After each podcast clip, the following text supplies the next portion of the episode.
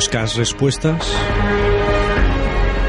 ¿Quieres caminar junto a nosotros por este camino hacia lo insólito y lo desconocido? Acompáñanos. Únete a En la Búsqueda, un programa presentado y dirigido por Yolanda García y José Antonio Roldán. ¿Aún crees que estás solo?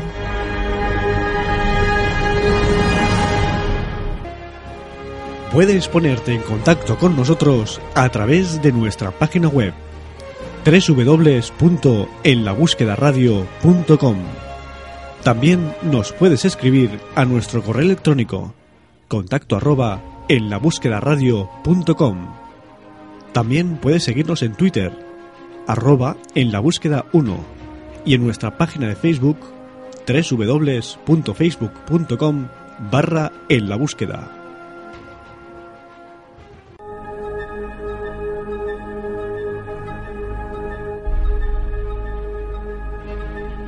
Pues pasó en que era más o menos sobre las 10 de la noche, es una zona muy muy muy transitada y nos avisaron por emisora de que había habido un accidente.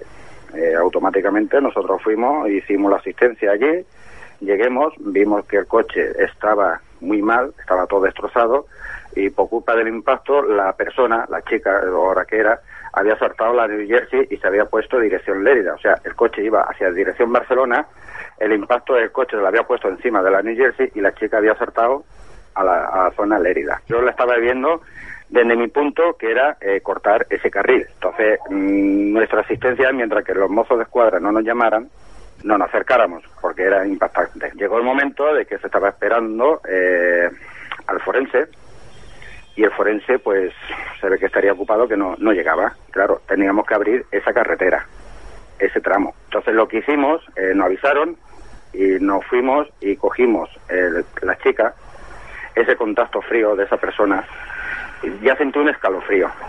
Entonces lo que hicimos fue retirarla de donde estaba y llevemos al arcén. Entonces la dejemos allí. En aquel momento empezaba a caer mm, una lluvia, empezaba a caer agua eh, se abrieron los dos carriles, dirección Barcelona, dirección Lérida, pero claro, eh, no nos podíamos ir hasta que viniera el forense porque tenemos que retirar aquel espacio que lo teníamos reservado dentro de una carretera. Entonces empezó a llover más fuerte. Mm, claro, eh, los mozos se fueron. Pues yo lo que hice fue meterme dentro de mi vehículo.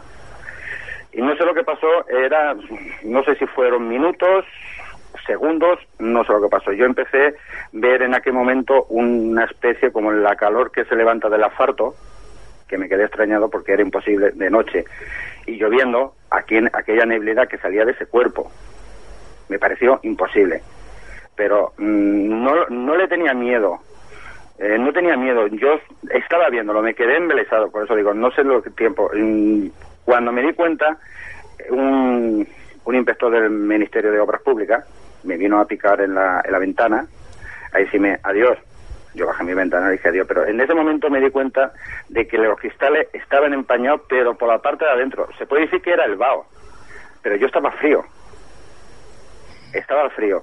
Entonces noté una corriente eléctrica, un, escalofrío.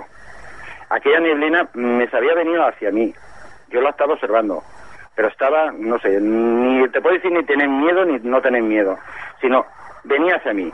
Es como si, yo digo, es como aquello se levanta del asfalto, la calor que se levanta del asfalto, de un cuerpo, pero puede ser caliente, pero no no era no era posible porque nosotros con esa experiencia sabíamos que un cuerpo eh, a la hora y media ya estaba frío, el suelo estaba frío, o sea, no podía levantar a la calor. Aquella calor que sube hacia arriba, aquello que ves que en el horizonte es una especie de calor que sube hacia arriba. Sí, sí pero solo de ese punto, de ese, de ese cuerpo. Y se encontraba que, que no sabía cómo moverse de allí, estaba quieto.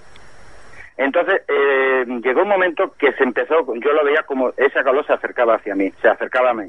Eh, yo notaba que me observaban, pero no sabía, no miraba a quién, no sabía quién, pero notaba que me observaba, nada, nada, ni cara ni nada, o sea, nada, es la calor esa. Ese fue, ese fue, se puede decir, el momento en que ya eh, no aguanté más. ese como si fuera eh, como si te es como decirle es como intentar pasar un humo a través de una de una tela eh, cuesta pero sales por el otro sitio. Entonces notas notas un notas es cuando notas algo. Pues yo eh, al notar aquello eh, yo no sé. Yo no me dio miedo pero lo que me hizo fue bajar mucha bajar mucha mi mm, no sé cómo llamarlo, es no, tampoco es depresión, es bajón porque diciendo de que ya era varias veces la que me pasaba eso en carretera.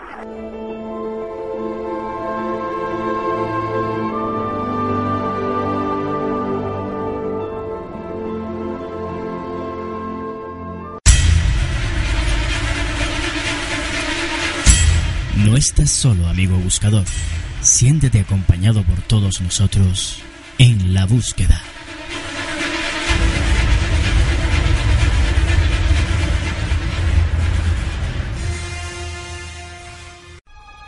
Nos vamos ahora concretamente a Molins de Rey, en Barcelona.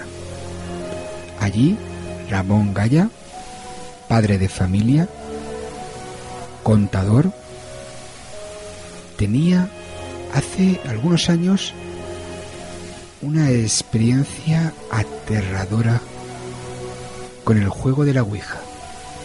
Vamos a escuchar su testimonio.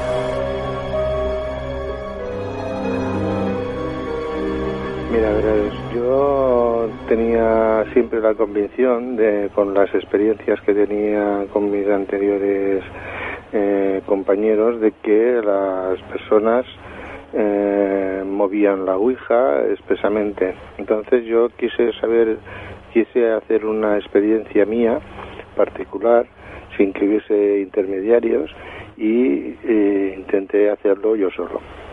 Efectivamente, a los pocos días de intentarlo hice contacto con, con varios con varios espíritus en principio no había ningún problema pero luego contacté con un espíritu que me amenazó me amenazó de muerte me amenazó a mí a mi familia y bueno yo pensaba pues que bueno tal vez sería un espíritu burlón no que no habría ningún problema ni ninguna consecuencia posterior pero continuamente cada vez que intentaba conectarme ya lo tenía eh, se me se me presentaba este espíritu y me comentaba siempre lo mismo final pues eh, con, con, ayuda de, familiares y amigos pues eh, corté la conexión, pero tuve una muy mala experiencia. Todo esto lo hacía eh, siempre ah, de madrugada, cuando mi familia dormía, con mis hijos cerca. Y bueno, como amenazarme de esta forma y los, hech- y los hechos que me pasaron posteriormente, pues cogí pues pánico, pánico a, a poner, a hacer la ouija.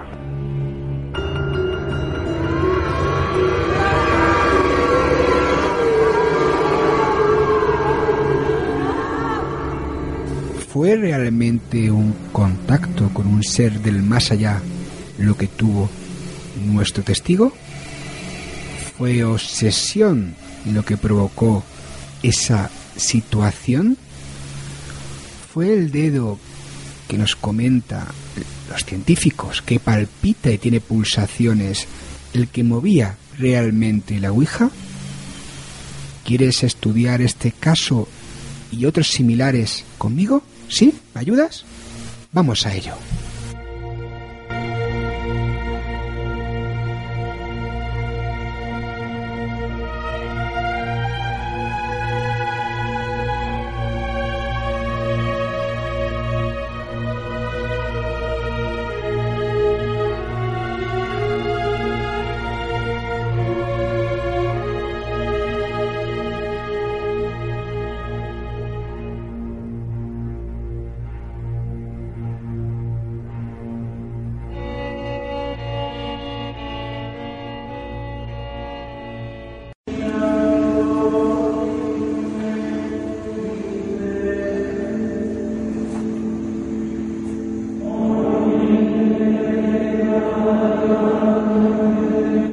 Un sitio bucólico, un lugar rebosante de paz y tranquilidad, pero este monasterio del siglo XVII, situado en un alto cerro de Carmona, camino de El Viso del Alcor, en Sevilla, esconde un terrible drama, un secreto espeluznante que a lo largo de varios siglos, hasta hoy mismo, espanta a lugareños y transeúntes. Aquí en Carmona y en este monasterio abandonado, hace más de tres siglos ocurrió un hecho insólito. Se produjeron una serie de asesinatos que conmocionaron a este pueblo sevillano. Desde entonces no han parado de ocurrir fenómenos paranormales. De hecho, le llaman el monasterio maldito. ¿Te ha visto algo? Yo vi un poco, yo he visto algo, pero yo no sé qué es. Te lo juro, no, no, no, ahí. Te juro, te lo juro, te lo juro, te lo juro, Bajando, ahí. bajando. Bajando un escalón, me quedo blanco, vamos, que lo acabo de ver. Que te lo juro, que te lo juro que lo acabo de ver, que lo acabo de ver. Yo que lo acabo de ver. Vaya, hombre. Yo creo que era Yo lo he inventado, cojones, que lo acabo de ver. Pero, ¿por dónde lo has visto? ¿Di dónde lo has visto? Ahí bajando ese escalón, bajando ese escalón de perfil mirando con nosotros. Se escuchó la voz de una niña que nos decía te veo. Sacamos una parafonía en la que hemos llegado todo el grupo a la conclusión de que claramente se escucha decir te veo. Bueno, pues estamos aquí dentro ya del monasterio, la verdad sea dicha, da un poco de respeto, sabiendo la historia ocurrida aquí. En 1680 el fraile se encontró con una desagradable sorpresa. Sus compañeros estaban colgados abajo en el sótano, en la cocina. Vio danzar unos seres como duendes y estaban comiéndose los cuerpos de sus compañeros. Él intentó salir corriendo, pero no pudo, algo lo detenía. Entonces la voz de aquel ser que él escuchó le dijo que, se, que él era el único que iba a quedar vivo, para que diera fe de lo que aquí había ocurrido y para también decirle de que el diablo había llegado a la tierra.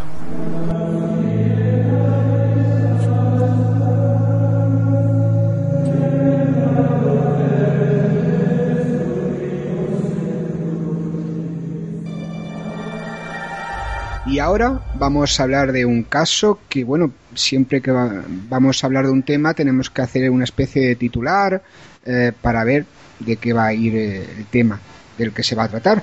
Y ahora estoy un poco con la duda, porque claro, eh, uno ve por ahí por internet y lee eh, que si monasterio de Carmona, monasterio maldito, monasterio del diablo, del demonio, eh, tantos nombres para un mismo lugar y yo creo que aquí en la búsqueda, bueno, no creo, afirmo que aquí en la búsqueda cuando hablamos de algo intentamos hablar eh, con la fuente, tanto sea un testimonio, tanto sea un investigador eh, o tanto sea un lugar. Claro, como con el lugar es difícil hablar, a no ser que se capte algún tipo de, de parafonía, pues en este caso vamos a ir precisamente, si el monasterio está en Carmona, pues nos vamos a ir a Carmona.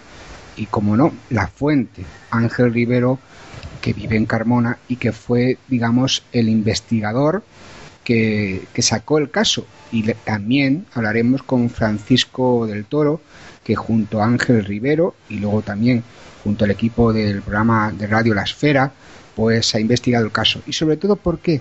¿Por qué traigo a colación esto, Yolanda? Estás ahí, ¿no? Tú sí que estás, ¿no? Sí, yo sí que estoy, sí que estoy, O José sea, Antonio. ya tenemos algo en claro, voy a apuntármelo ya. Yolanda está. Eh, Estoy presente. presente. Eh, ¿Por qué? ¿Por qué digo todo esto? Porque yo creo, yo sobre todo lo que quiero es eh, saber la historia del caso y un poco el desarrollo que está pasando hasta ahora, porque ya suele pasar lo que está pasando últimamente, que se saca un caso inicial, se investiga, posteriormente se difunde y luego ya de ahí se nos escapa totalmente de las manos y el caso inicial se convierte, mm, no sé en qué se convierte. Ángel Rivero, muy buenas. Hola, buenas. ¿Qué pasa, José Antonio? Buenas, Yolanda. Eh, buenas. ¿Cómo estamos? Pues nada, aquí esperando vuestra llamada, la verdad. Y bueno, yo creo, no sé, me he enrollado mucho con la presentación, pero es para que Siempre la estás gente... igual, ¿eh, José Antonio? Que me enrollo, ¿verdad? Más que una Sí, persiana, sí, sí. más que la pata de un romano. Eh, Ángel, yo quería aclarar esto, no sé si he aclarado o confundido mal a la gente, porque en la historia en sí que tú conoces, eh, ¿quién mejor que tú, que es de Carmona? Eh, conoces el caso, lo investigas, luego, como, como he dicho, se une a ti Francisco del Toro y el equipo de, la Esfera, y luego ha ido muchísima gente, yo he tenido la oportunidad de ir allí junto a vosotros. Eh, digamos, es un caso inicial y ahora se está diciendo de todo. El caso inicial que tú conoces del monasterio de Carmona, ¿cuál es?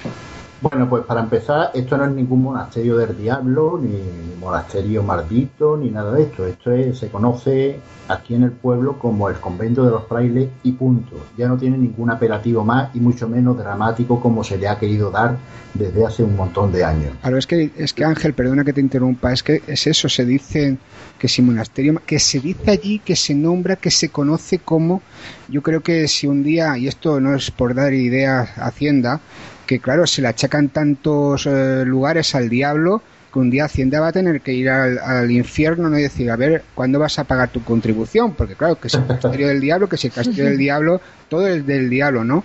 Pero bueno, mm, ¿cómo se conoce allí? Me comentabas como el... Eh, aquí es el convento de los frailes, como se conoce aquí en Carmona. Ah, porque en realidad es un convento y era de frailes. Eh, efectivamente, o sea que aquí no se le dan más apelativos que eso. Eso lo dejamos para la gente que, que tiene intenciones de, de vender miedos, por así decirlo. Yo ese tipo de gente los llamo investigadores con B. Hay otra gente que le da por que, que ha sacado la nueva palabra de magufo y demás. Sí, Ujú. y, y bueno, magufo. Bueno, la palabra magufo ya también más antigua que... Sí, bueno, pero. Sí, pero me- últimamente me se está haciendo muy famosa. Se está haciendo muy famosa porque, perdón, cualquiera que, que investigue y no escriba un libro es un magufo. Yo, mi, bueno, yo soy, llevo ya aquí nueve años en este mundillo y me niego a escribir un libro y Paco del Toro te puede decir que, que nos está oyendo, que dejé voluntariamente el programa de radio en el que estábamos y, y es que realmente solo participo en, en programas de, de amigos, porque la- los desconocidos, la gente que no me cae muy bien, la verdad es que no participo. Pero bueno, también precisamente por eso, ¿no? Porque tú duele mucho que tú investigas un caso, luego pasa lo que pasa, se escucha lo que se escucha y uno pues, como suele suceder en el mundillo este el misterio, que uno pues eh, si no recurre a la gente que realmente tiene fe en ellos y, y se apoya, pues termina realmente quemado. Vamos a presentar a la otra persona que también está en otro punto de, no sé ahora mismo si está en Sevilla o en Cádiz, porque este hombre se mueve mucho, pero luego ya sí que me tienes que contar el caso en sí, luego ya veremos el desarrollo este hiperbólico que se está llevando. Muy buenas, Francisco del Toro, Muy buenas, Antonio, en Sevilla. en Sevilla. Sevilla. Sevilla, en- al lado del- de tu estadio preferido, el Sánchez Pijuán, ¿no? Sí, sí, claro, sí, vale. Seguramente, es que es un poco bético y por eso siempre se lo digo. Eh, pues ahora te comento, Paco y Ángel, mm, dinos eh, así resumidamente, eh, si se puede, y si no te extiendes lo que tengas que extenderte, eh, un poco el caso en sí y el por qué. Lo traemos aquí a un programa magazine, pero un programa de misterio, ¿no? En la búsqueda. De acuerdo, pues si quiere empiezo desde cuando era un jovencito, ahora voy camino de los 50, pero cuando era un jovencito de vez en cuando faltaba clase, me iba aquí a este convento pues a pasar el rato, ¿no? Y con el grupo de amigos y demás entrábamos en el sótano y allí había unos ganchos y siempre se había rumoreado que en los ganchos esos se habían colgado frailes. La cosa es que, bueno, eso era simplemente una leyenda, pero con el paso de los años eh, hubo en Carmona un... Bueno, voy a empezar de verdad como, como empezó todo. En Carmona hubo una muerte y yo tuve interés en saber un poco más de esa muerte y fui a un mando policial, amigo mío, amigo mío, perdón, para intentar sacar un poco de información. Supongo que porque por el secreto de sumario y demás, mm, este amigo me toreó un poco y para quitarme de encima me dice, lo que es curioso es la historia del convento de los frailes, que de por qué se abandonó aquello y demás. Y entonces a raíz de ese comentario fue cuando realmente yo me puse a investigar. Esto ocurrió en 2004 o cosas así, eh, a principios o a mediados de 2004 pues ya ha llovido desde entonces y como digo me puse a investigar y, y conseguir hallar la fuente de esos rumores que se estaban se estaban hablando ¿Y qué se habla? O sea, ¿qué rumores se comienzan para que veamos el inicio de esos rumores y ahora en qué se han convertido? ¿De qué se hablaba en aquel momento? ¿Qué, qué pasaba allí o qué había sucedido? Mm, bien eh, como te he dicho cuando yo era un chavalillo lo único que se decía es que en el sótano habían muerto los frailes enganchados en los colgados de los ganchos esos pero luego encontré un escrito donde mm, teóricamente se fechaba una historia a media, o sea, no recuerdo ahora mismo en el siglo, en qué siglo exactamente, ¿eh? Pero En el 18, Ángel. en el 18, muchas gracias Paco. Eh, eh, se centraba en el 18 y hablaba de que el demonio había matado allí a los frailes y había dejado a un superviviente para que lo contara en el pueblo. Bueno, luego eh, este superviviente, después de informar a las autoridades, pues en primer lugar no lo creyeron, pero luego las autoridades sí vinieron a- a- al convento este y pudieron comprobar por sí mismos que lo que había dicho el fraile era cierto, que allí estaba el demonio y de hecho pues estuvieron luchando con él por así decirlo hasta que lo hasta que lo vencieron y lo expulsaron de allí. Esto gracias a Paco del Toro y a, y a muchos muchos sitios donde hemos donde hemos tocado, muchos historiadores que hemos preguntado y demás, hemos llegado a saber que era falso, totalmente falso. Sin embargo, a pesar de que este dato se, re- se descubrió relativamente pronto al inicio de, de- de la investigación, se ha obviado por completo. Bueno, perdón, cuando digo que se, que se ha conocido no quiere decir que lo conociésemos y nos callásemos. No, no, no. Es que se ha, pu- se ha publicado en televisión, de hecho, eh, yo tengo guardado uno de, de- de vuestros vídeos eh, en el Maggi, si no me equivoco, donde Paco del Toro sale afirmando públicamente que eso es falso. Sí, ah, precisamente yo en varias intervenciones en, en años luz Efe- que realizaba. Paco me contó la historia, tú también entraste y luego cuando se descubrió, que eso es una investigación, cuando se descubrió el documento y ahora que Paco comente el hecho de por qué eh, Sí, se descubrió y descubristeis que era, que era falso, pues se dijo. O sea, se dijo y se recordó toda la historia y se volvió a decir. Pero bueno, a, raíz de eso, a partir de eso, incluso con eso, la gente ha seguido diciendo lo del el monasterio del diablo, porque fue un artículo muy bonito que nos salió, que salió en una de estas revistas especializadas. ¿Eh? Y claro, pero decir que, que allí no ha ocurrido nada, pero sí, sí ocurren fenómenos, no vende. Sin embargo, darle tanta grandilocuencia a un escrito y, y demás, pues vende más que lo otro, ¿sabes? Entonces, ¿qué es lo que ocurre? Perdóname 10 segunditos. Es lo que estábamos ha- hablando, eh, lo- el comentario que he hecho al principio. Por una magufada, por una magufada que, ha- que han hecho que han hecho por ahí, publicándose en libros y demás, eh, se, parece que pagamos justo por pecadores y a cualquiera que se le diga de que, por ejemplo, yo estoy desde el 2004 con esto, ya voy para 8 años, creo, que no me digan que 8 años con una investigación no es una investigación, pero bueno, Es una buena investigación. pues todavía hay gente que lo duda. Pero bueno, el hecho de que lo duden, yo creo que aquí Ángel Rivero, Francisco del Toro y, como no, en la búsqueda que hace de Puente, yo creo que si alguien duda, mm, que mejor que, que lo que estamos haciendo nosotros, ¿no? Recurrir a la fuente, yo creo que tú jamás te has negado a comentar el hecho, Paco tampoco se ha, se ha negado jamás a comentar el hecho y a explicarlo. Pero bueno, o sea, hay que recurrir siempre a la fuente y si vosotros estáis diciéndolo, pues no se puede negar lo que estáis diciendo sin ni siquiera hablar con vosotros en este caso, porque ahora realmente pues aquello ha tomado una dimensión tremenda, ¿no? Sí, sí, de hecho yo hace ya un tiempecito que no voy precisamente mm, debido a, ese, a esos grupos que van allí pintando en las paredes.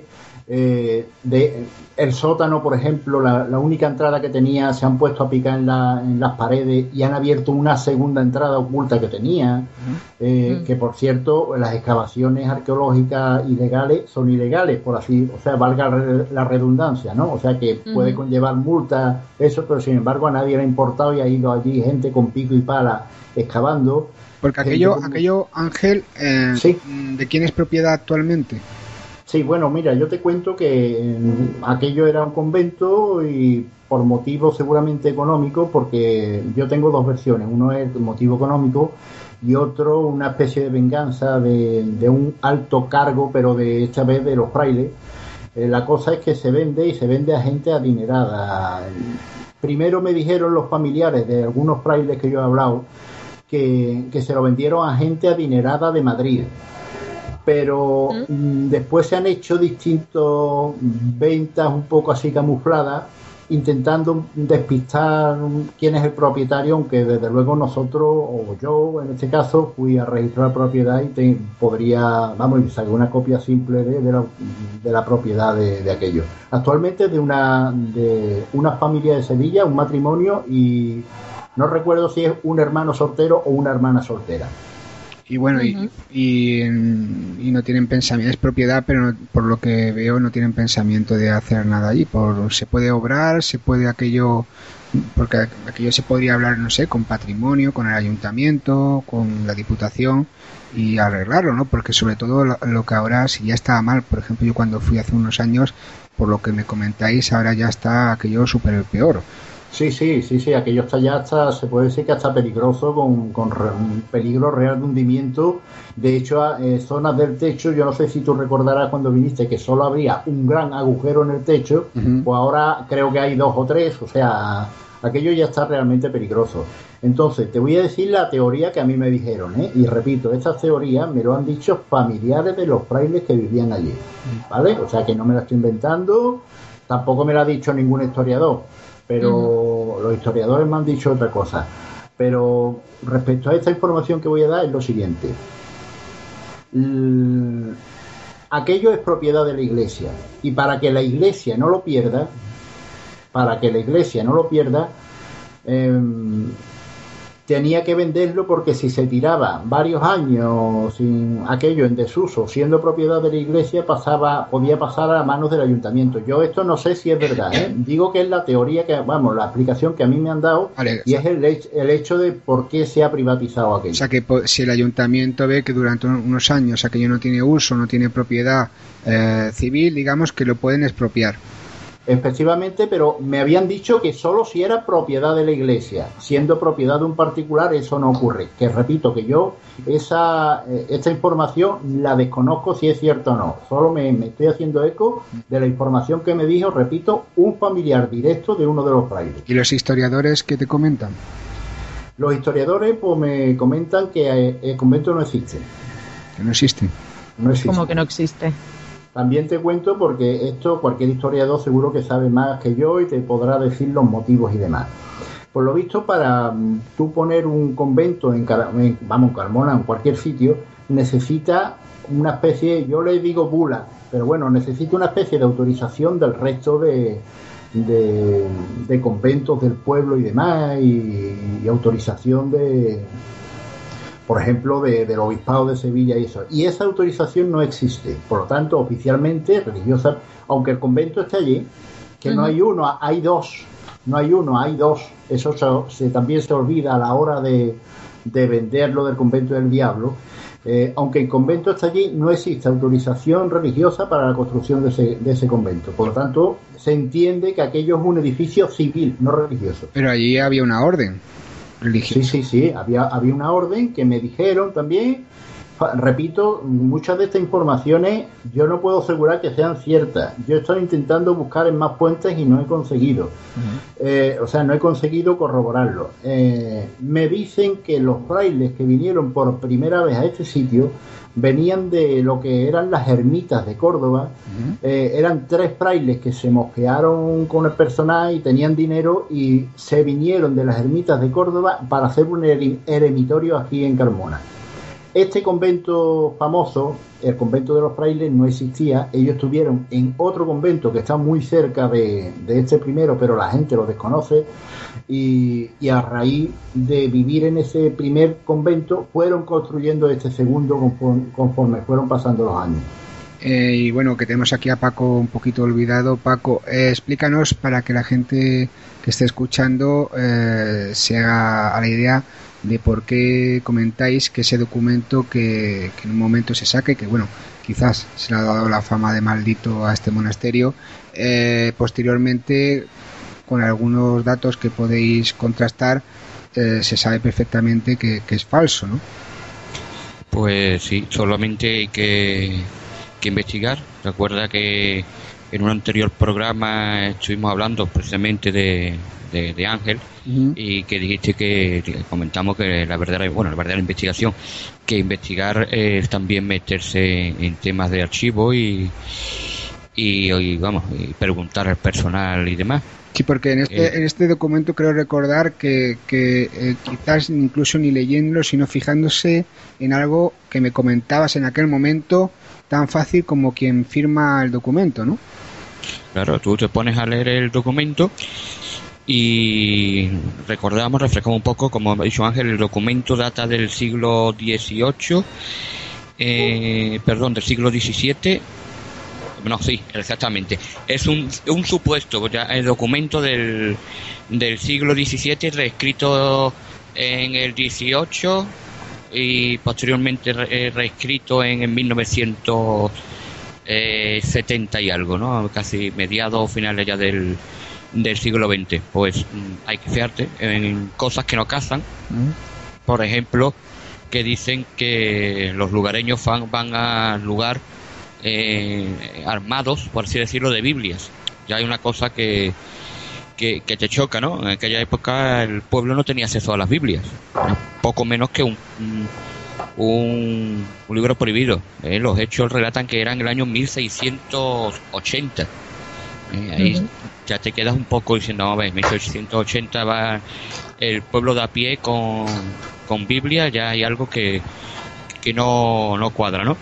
Lo curioso que el que firma es el, el, el arzobispo de supuesto pone arzobispo de Jerez y el nombre es Jerez con G Montello ¿no? hay otra cosa que dice bueno eh, ¿qué pinta aquí el arzobispo de Jerez cuando los sucesos están ocurriendo en la archidiócesis de, de Sevilla pues me puse a buscar el lo, lo que era la archidiócesis, de, de Jerez y sin querer me encuentro con que la archidiócesis de Jerez se crea en 1980 que antes Jerez pertenecía a Sevilla O sea que simplemente ya con la firma de, de ese documento ya se descubre que una de dos, o ahí hubo un viaje al pasado o realmente ahí no, no hay nada No hay verdadero. nada- claro, es que es que lo que lo primero que piensa es en eso, en Jerez de la Frontera y ya te das cuenta, aquí ya- aquí hay algo ya que no cuadra. Cuando viene hablando que 300 que 300 años antes eh, firmaban los obispos de Jerez. Pero no nos olvidemos que existe también Jerez de los Caballeros. Eh, también me puse a buscar, vamos a ver, el obispado de Jerez de los Caballeros tampoco tampoco existe.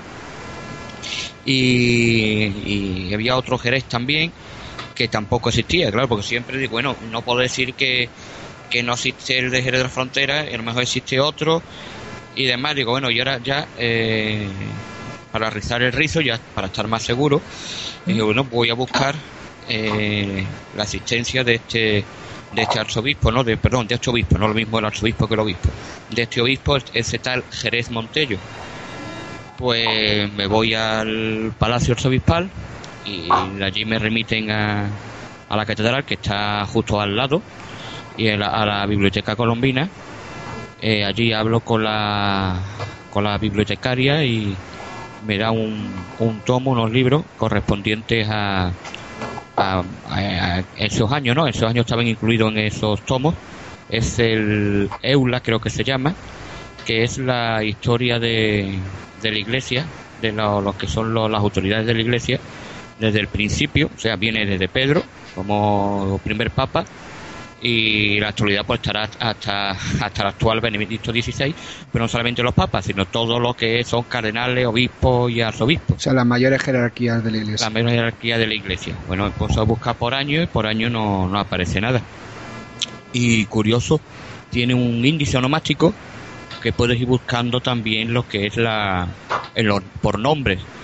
Me, me puse a buscar por nombres, Jerez como aparece con G, Jerez con J, eh, Jerez con X, todas las formas posibles, ¿no? Y ahí no aparece nada. Entonces ya ahí ya se disipan la- las dudas de que efectivamente el documento es falso. Es tan falso, José Antonio, que voy a decir una cosa a los dos, a Yolanda y a ti, porque Ángel ya lo sabe. Eh, estuve hablando con otro investigador, uno de los que eh, fueron posteriormente ya nosotros y, y demás, y le estuve comentando lo del lo del documento, ¿no? Que había que era falso y me quedé un poco así en a cuadros cuando me dice ya lo sabíamos porque entrevistamos al que hizo el documento, que fue el que se lo proporcionó a Ángel, un, un historiador de allí de Carmona. Eh, eh, pues estos señores se entrevistaron con él y este señor dijo que sí, que el documento lo había hecho él había hecho un relato, no un documento, había hecho un relato, porque estaba el hombre aburrido, había hecho el relato, y que no iba a imaginar que de pronto hubiera tenido tanta repercusión. Entonces fue cuando le dije, si sabíais que era falso, ¿por qué no lo dijiste? Que sigue diciendo diciendo que siguen, bueno, no solo ellos, ya muchos que no saben la historia, eh, siguen hablando del que el documento es verdadero por más que se diga que es falso. O sea, Pero esa que la gente, han- esa gente, que yo creo que más o menos sé quién es, eh, saben que es, ver- que es falso y, es falso, y- pero se callan. y han seguido diciendo que es verdadero. Sí, sí. Sabiéndolo, incluso habiéndolo, habiéndolo dicho, el señor que hizo el, el- el relato. Ya dejemos ya lo que es la palabra documento, porque no es ningún documento, ya se ha demostrado. Es un relato de terror, de, como he dicho, de de, de mediados finales de- del siglo del siglo XX. Y ahí fue cuando te das cuenta de, de lo que es la, la historia, bueno, la historia, eh, lo que personal que pretende seguir dando miedo, cuando de por sí el caso, eh, tú lo has vivido, José Antonio, eh, los sucesos que se producen allí ya dan el suficiente miedo como para tener que meter miedo mm, y, meter y algo mentir a, a la gente. Pero yo lo que no, ahora, a ver, yo que, que quiero hacer hincapié en este documento porque yo creo que es importante. Luego pasaremos a si pasa o no algo Mm. allí, que eso también es, es parte del caso, como no, de hecho es el caso. Pero ahora eh, lo que quiero comentar es precisamente eso, porque toda la gente que va allí no va por el caso en sí, de eso que tú comentas y que ahora explicarás tú y Ángel, lo que allí puede suceder de, de- de insólito, ¿no? Sino van por ese documento. Sí, sí, van por el documento y bueno, eh, nada más que cayó el documento en nuestras manos, nosotros eh, nos extraña mucho, por ejemplo, ahora que la torre se destruye, allí no hay ninguna torre, no tiene ni- no se ve que haya torre allí en el en el convento, hay un montón de cosas y, y ya también piensas, ¿no? Si es verdad, si hubiera sido verdad, eh, se hubiera quedado ahí eh, oculto, que no hubiera pasado nada, no, eso se hubiera seguido hubiera seguido adelante, ¿no? Eh, Porque si hubiera sido verdad, eso hubiera. el, el caso del diablo más. Valga la redundancia, más diabólicamente que. Claro, y que encima, y encima como documentado, ¿no? Ángel, eh, y ahora ya digamos que yo creo que quien quiera entender lo que aquí se está explicando, pues eh, ya se ha enterado de que ese documento, que se sigue diciendo por algunos, que como creo que hay que entender que sigue incluso en libros y en guías de, de Sevilla y todo el rollo, Sí, eh, es misteriosa. Vale, eh, eso es falso. Vale, ya hemos apartado eso. Quien quiera ir allí, pues realmente puede ir. ¿Por qué? Porque hay un caso, ¿no? O por lo menos se intenta investigar lo que allí sucede. Porque Ángel, ¿qué sucede allí? Bueno, bien, eh, yo el testimonio más antiguo que he cogido ha, ha sido de gente de cerca de 50 años también, que digo el que he cogido yo, mis compañeros de investigación cogieron otros testimonios, ¿eh? en el que era el testigo era por, por entonces una, una cría, era una mujer, vamos, mi testigo es una mujer y, y- era por entonces una cría y estaba jugando allí pues al escondite, ¿no? Y resulta que empezó a, a oír como alguien la llamaba. ¿Eh? Empezó a escuchar como alguien la llamaba, como alguien la llamaba, ella salió, estuvo buscando y al final no descubrió nada. Claro, ella no le dio excesiva importancia pensando que era eh, tema de, juego.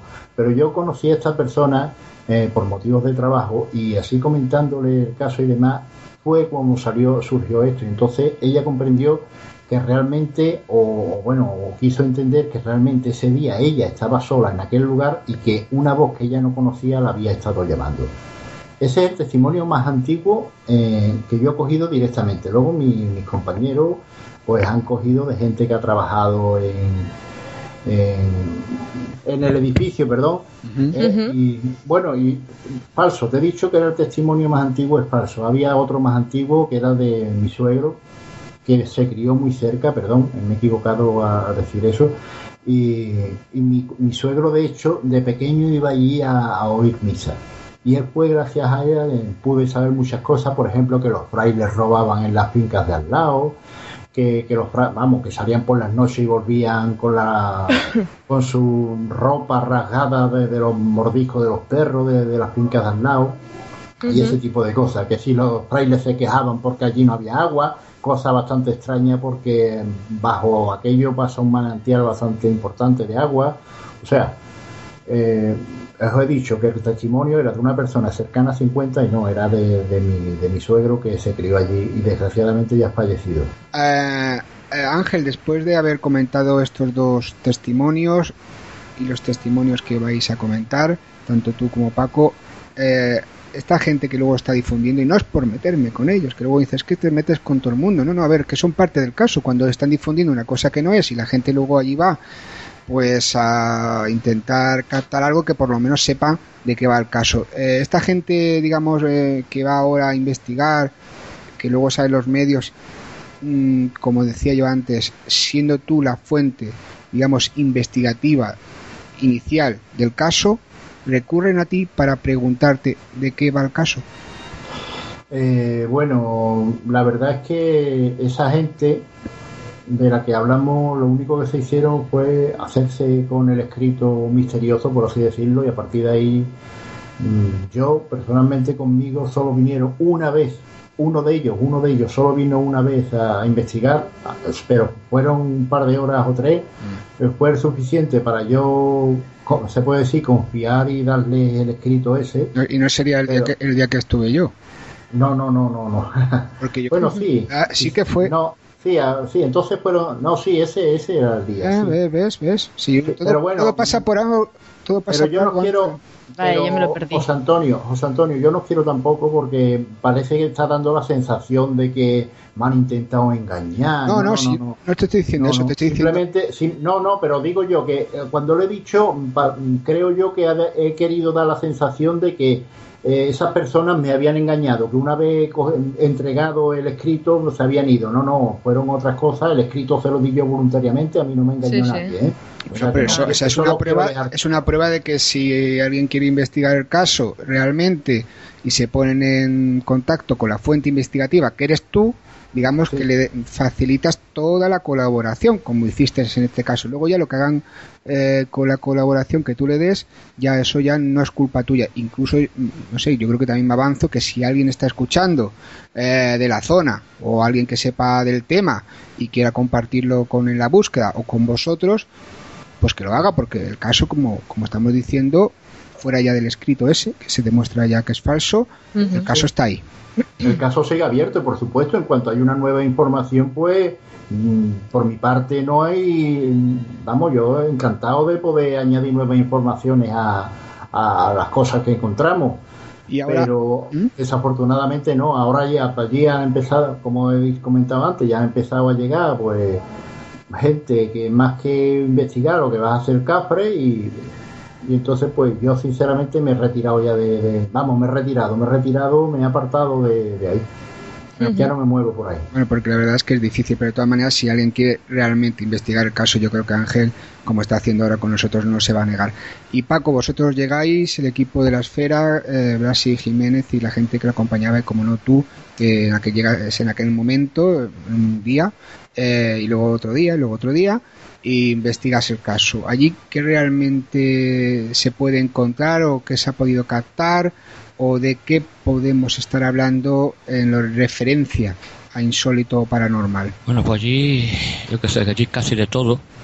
Eh, hubo no, a mí una de las cosas que ha, me me me ha impactado, no estaba yo, era precisamente estaba Ángel, que fue cuando eh, estando con, con, con Fernando García y alguien más, ¿no Ángel? Con Moisés puede ser.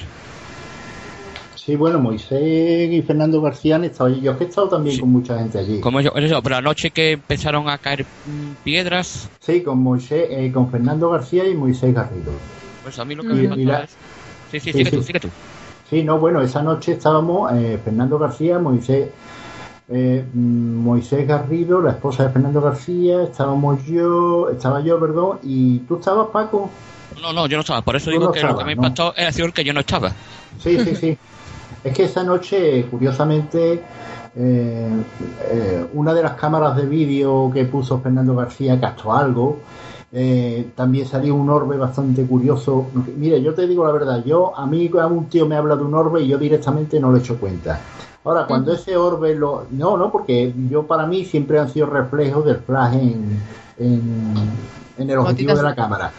No, refle- re- para mí, para mí es reflejo de, del flash en, le- en el objetivo, en el objetivo de la cámara. Bueno, pero en este Cada caso en el monasterio de Carmona puede ser todo. Lo que, tanto Sí, lo que comenta ser, Yolanda como lo polvo. que comentas tú, porque allí se puede levantar mucho polvo, polvo. puede polvo, ser allí hay de todo, insectos, hay de todo. Y humedad, Pero- porque también hay una fuente, aunque es- supuestamente los frailes no lo Aunque saben. bueno, ¿de qué, cómo es esta orbe que, que veis esa, ahí? esa orbe es muy blanca, muy intensa, muy bien definida y con unos rayos, rayos, no sé si habéis visto en algunas ferias o algo, esto, esta, estas bolitas de cristal que tú las tocas y salen unos rayos azules Sí, dirigidos para sí, ti, sí. pues en vez de ser azules, son blancos, exactamente esos son em, eso. Es que curiosamente esa, esa, esa orbe o ese orbe salió cuando un detector empezó a saltar. Pues saltar ese detector, yo mm, reaccioné disparando la cámara de fotos y fue captar ese orbe.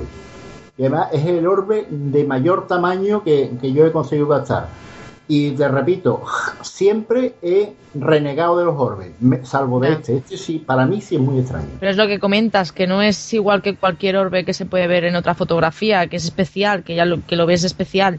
Sí, O sea, sí, que lo sí, sí. Pa- para mí, eh, cuidado, digo para mí, eh, que yo no Sí, me sí, considero sí. un experto ni voy ni voy menospreciando el trabajo de los demás que considerándome un experto. Yo soy un curioso más, pero es el único orbe que yo le- lo he visto realmente raro. Y a- ahora mismo no me acuerdo, ¿lo tienes puesto en tu página? Sí, pero sí, mm, lo tengo puesto en mi página, en el, en el artículo. Si, lo pero- pu- si la puedes decir para que los oyentes puedan ver esa fotografía, si no te Sí, importa, Ángel. Sí, no, que va, que va. Mira, mi página web es looculto.tk, todo junto, looculto.tk, de K, T de y K de kilo. Pero bueno, está en la sección mini investigaciones, lo tenéis que buscar, quien esté interesado, buscarlo como el convento de los frailes, no nada del diablo ni nada de eso, el convento de los frailes. Y allí está la, la imagen para poderse ampliar incluso. De hecho, creo Eh, que directamente en el Google, si pones lo que tú comentas, ya te va directo a la página. Ajá, vale. Lo que te digo también, os digo también que eh, yo no sé, no sé si vendrá a cuento, pero ahora yo estoy llegando en una etapa un poco más escéptica y de hecho estoy empezando a cambiar la página web por un blog. Así que pronto, o relativamente pronto, de aquí a un mes, dos meses, esta página web de- desaparecerá y será sustituida por el blog que ya he iniciado. Por si algún curioso tiene interés que no lo deje excesivamente para muy tarde. Pues fue pitar ese sensor, yo disparar la fotografía y, y, y salir esa foto. Y si le das a ampliar, como verás, tiene ahí como una especie de rayo. Es como si lo hubiese Sí, bueno, que podría ser, cual- podría ser cualquier cosa, pero que bueno, Sí, hombre, que es claro. curioso. Es un- curiosa. Un, orbe muy curioso, ¿eh? Eh. El orbe, mm, por él ya te digo, yo reniego de todos los orbe- de todos los orbes, salvo de este, porque realmente me ha parecido curioso. Y Muy bien. Paco, mm, ¿qué pasa más allí? Pues ahora que estará hablando Ángel del Orbe, eh, la primera noche que llegamos, eh, creo que, que no, no sé si Ángel estaba esa noche o no, porque nosotros fuimos una noche, una vez antes. Es de- que de hemos quedar ido montones de veces, vamos. Sí, sí, sí, pero una vez, eh, antes, eh, una noche que quedamos contigo, pero salimos tarde del, del programa y lógicamente cuando llegamos ya a la tarde tú no estabas y eh, vi- vimos sobre lo que es la zona de, de los sótanos, pero por fuera, con la ventana de que dan una- unos respiraderos, digamos, que hay en el sótano, que dan afuera, pues Brasil llegó a ver por ahí pasar un, un orbe, eh, verlo físicamente, ¿eh? no me refiero a fotografía, sino voy a pasar por allí una bola de luz y poco después vi allí uno, unas descargas de estática que podrían ser perfectamente eso, descarga Ujú. de, de estática de allí de, del lugar, unos fogonazos allí justo donde había visto Brasil a pasar previamente esa, esa bola de luz, yo vi de, esa descarga, esos fogonazos como si fueran flash allí de eran de ese color, así azulados, eh, que no es la primera vez, eh, o sea, esos fogonazos se han visto allí varias veces por diferentes testigos. Eh, de pasar también lo mismo que Ángel, de saltar los, los sensores de, de volumétrico por donde es imposible que pase nada ni nadie. Porque era en, la parte de, arriba donde se encontraba la, la celda donde dormían, dormían los, los frailes y hay que hay un gran agujero en el techo, entonces colocamos un detector, un volumétrico a cada lado del, del agujero y sonaron los dos, dos veces. Una sonaron de ida y después sonaron otra vez como si lo que fuera venía de vuelta. Y ya digo, lo importante es lo del agujero porque eh, nada físico podía pasar por allí. Además estaba puesto a ras del suelo. Si hubiera pasado cualquier ave nocturna, hubiera sido eh, en alto, eh, lo hubiera recogido la cámara. Había una cámara de vídeo enfocando allí. La cámara no cogió nada, ¿eh? Ni normal ni, ni anormal. Pero eh, lo hubiera captado, si hubiera sido un animal o un algo, hubiera pasado por allí, eh, la cámara hubiera captado eh, el animal que hubiera sido. Eh, No capta nada ni ni, ni, nada ni normal ni anormal.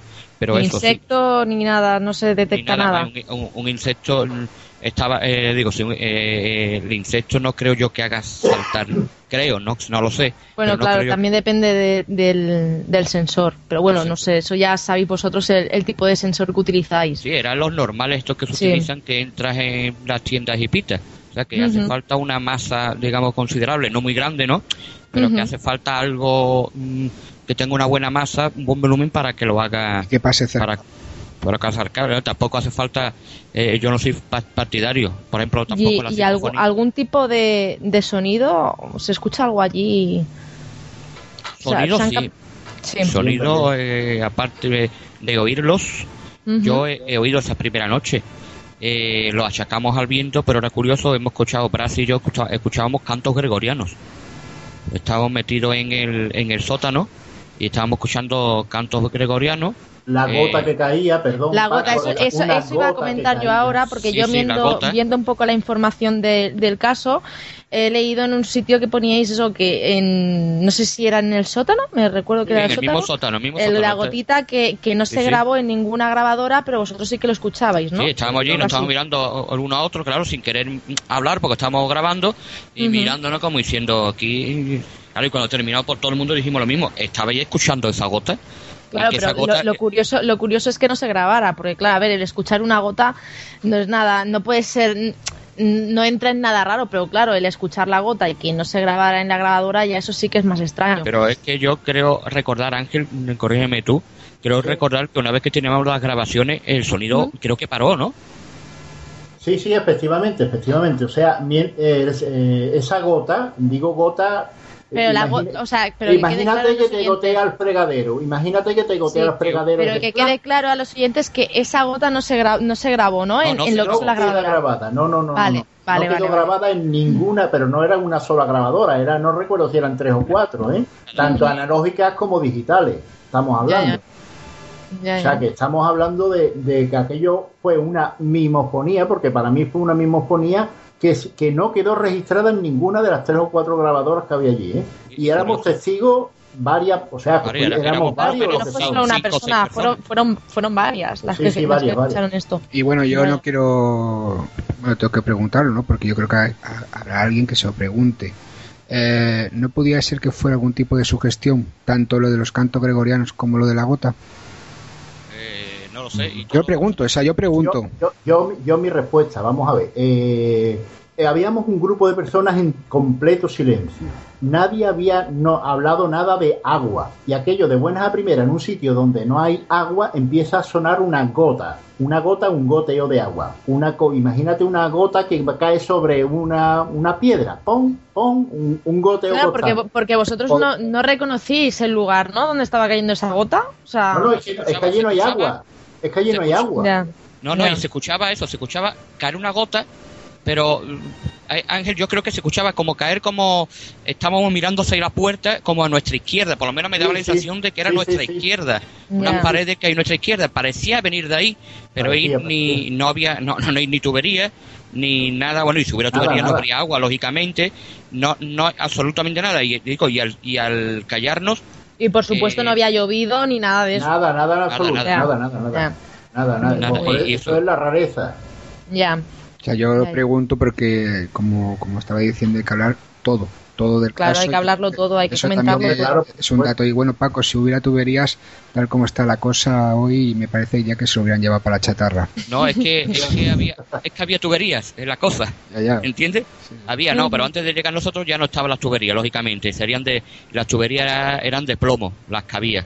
Eh, se ve el resto allí de lo que es el cuarto de baño y se ve de haber tenido tuberías, pero que lógicamente en aquella época las tuberías eran de, de, de plomo, no de cobre como hoy en día. Y Eh, pero- estamos pero vamos, hablando lo que- de, de una investigación, y esto también hay que traerlo a colación, de hace años y no, digamos, en la actualidad, eh, que ya el, el caso se ha expandido de una manera y que puede haber, mm, sobre todo yo creo que como en otros puntos de, de España, sobre todo los fines de semana, pues que habrá muchísima gente. Yo ahora quería situarme para la gente que, que vaya allí, de hecho yo no estoy diciendo que, que no vaya, eso sí, quien va y que tenga cuidado, quien vaya que tenga cuidado porque es un sitio que, creo que estáis entendiendo que está derruido, que cada vez está peor y que eso si queréis ir, por lo menos intentar ir de día primero para reconocerlo y luego si queréis quedaros de noche pues sois libres, también estáis eh, tenéis que estar atentos porque es una propiedad técnicamente privada, ¿no?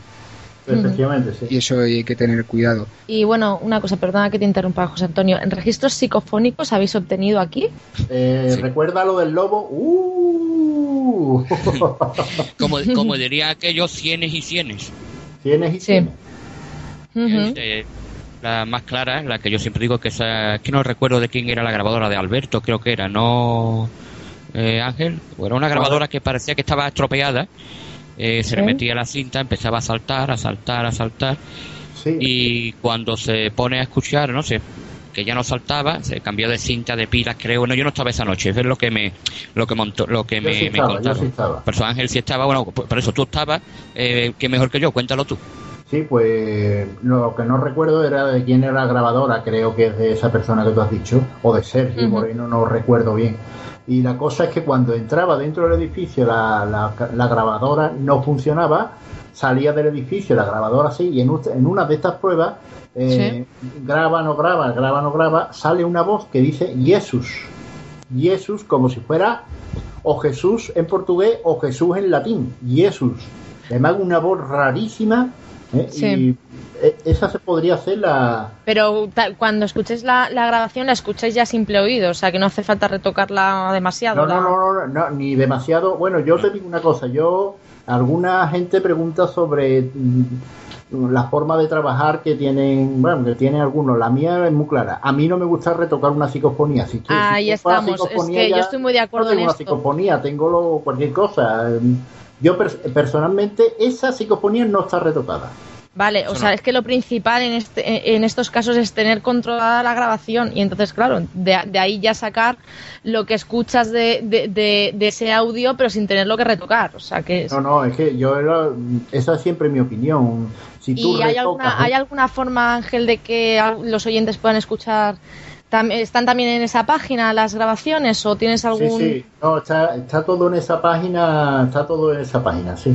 Eh, y ahora que estamos hablando de estos eh, registros que a- allí habéis realizado, si alguien quiere ir, eh, eh, eh, explícame un poco, eh, Ángel, cómo está enclavado el, el- el convento, eh, qué hay alrededor, eh, qué puede, como bien decía Yolanda, qué, qué puede contaminar esa grabación, qué ruido hay. Y para Exacto. que la gente que vaya, pues ya vaya con eso que pueda controlar un poco el ruido ambiente. Bien, pues allí hay, aquello está mm, retirado del pueblo, está a unos 3 kilómetros del pueblo, y las fincas que tiene al lado son, mm, salvo una o dos que tiene fincas de cultivo, el resto es una granja de pollos directamente, eh, otra es una, mm, una, una de las granjas de cultivo donde hay naranjos, y la otra otra- no, en, en otro de los lados es un, un sitio de estos donde celebran bodas, pero con rara- vamos, se celebran bodas, pero las investigaciones no las hemos hecho cuando había bodas allí, ¿no?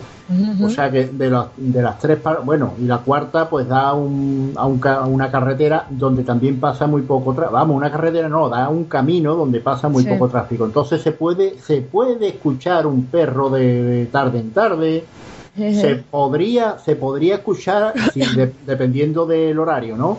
Si te vas a las 8 de la tarde, hay más pro- es más propio que oigas las voces de cualquiera de las personas que vive por los alrededores.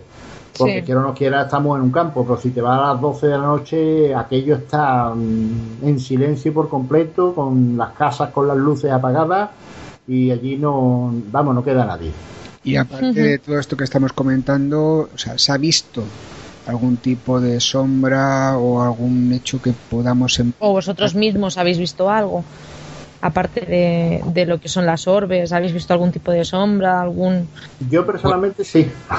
Yo eso es, ¿Sí? yo, yo no, yo no he tenido la suerte, pero sé, pero sé eso, Ángel y más personas sí han visto allí eh, las sombras sin, sin decirse el uno al otro de lo que habían visto eh, y han coincidido perfectamente en lo que en lo que ¿Y es, cómo, ¿no? cómo Eh, era esa sombra? ¿Cómo...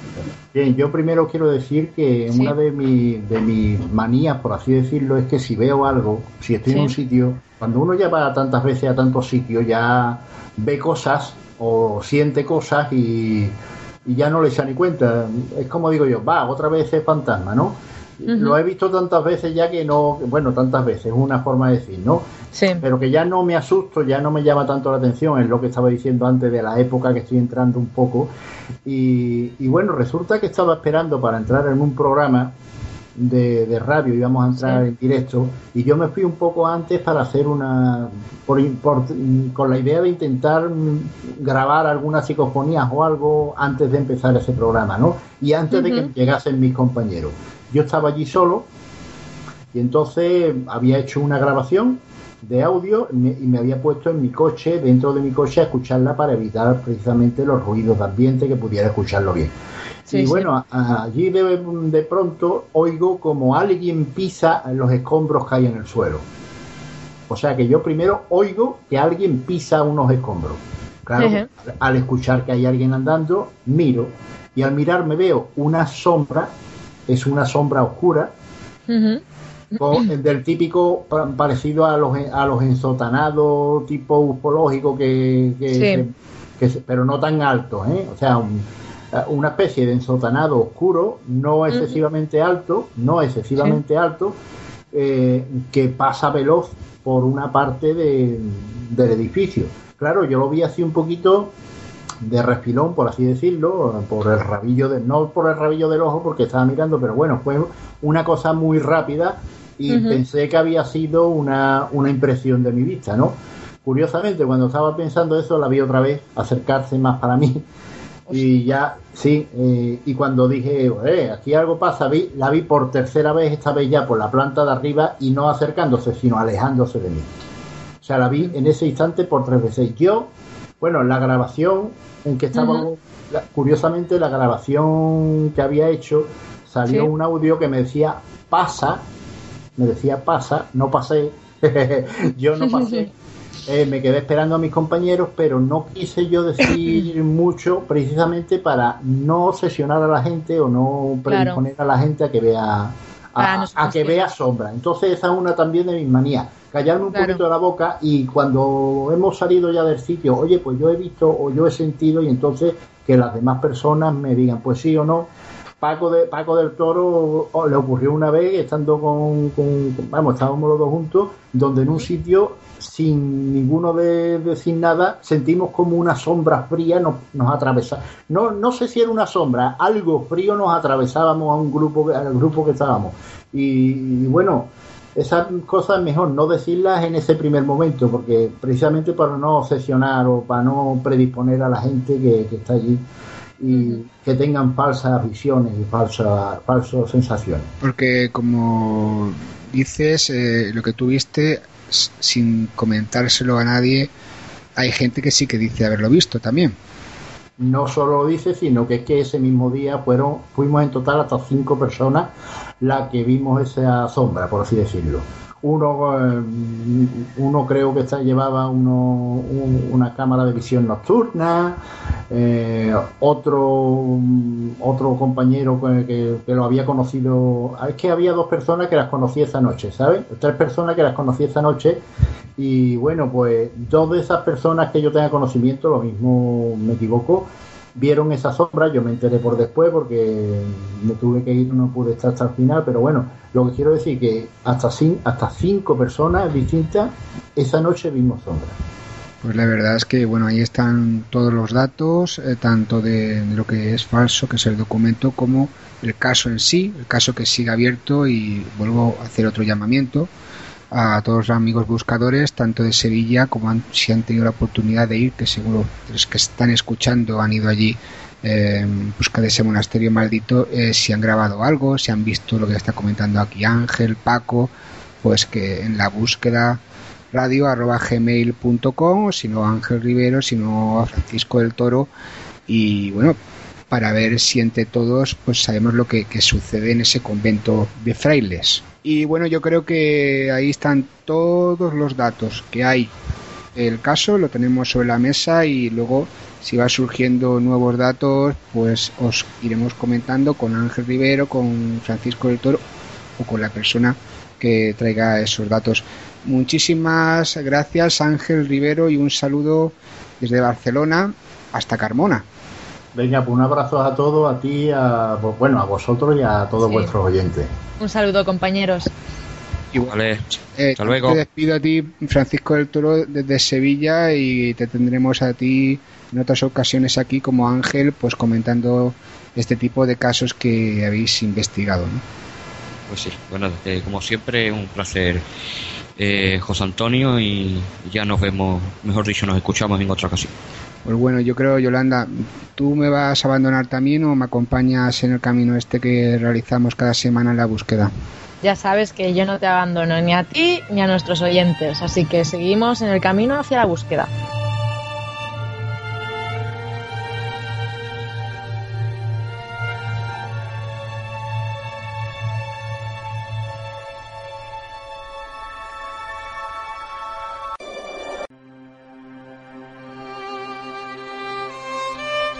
La verdad puede ser la suma de varias verdades, pero la mentira y el fraude nunca sumarán una verdad.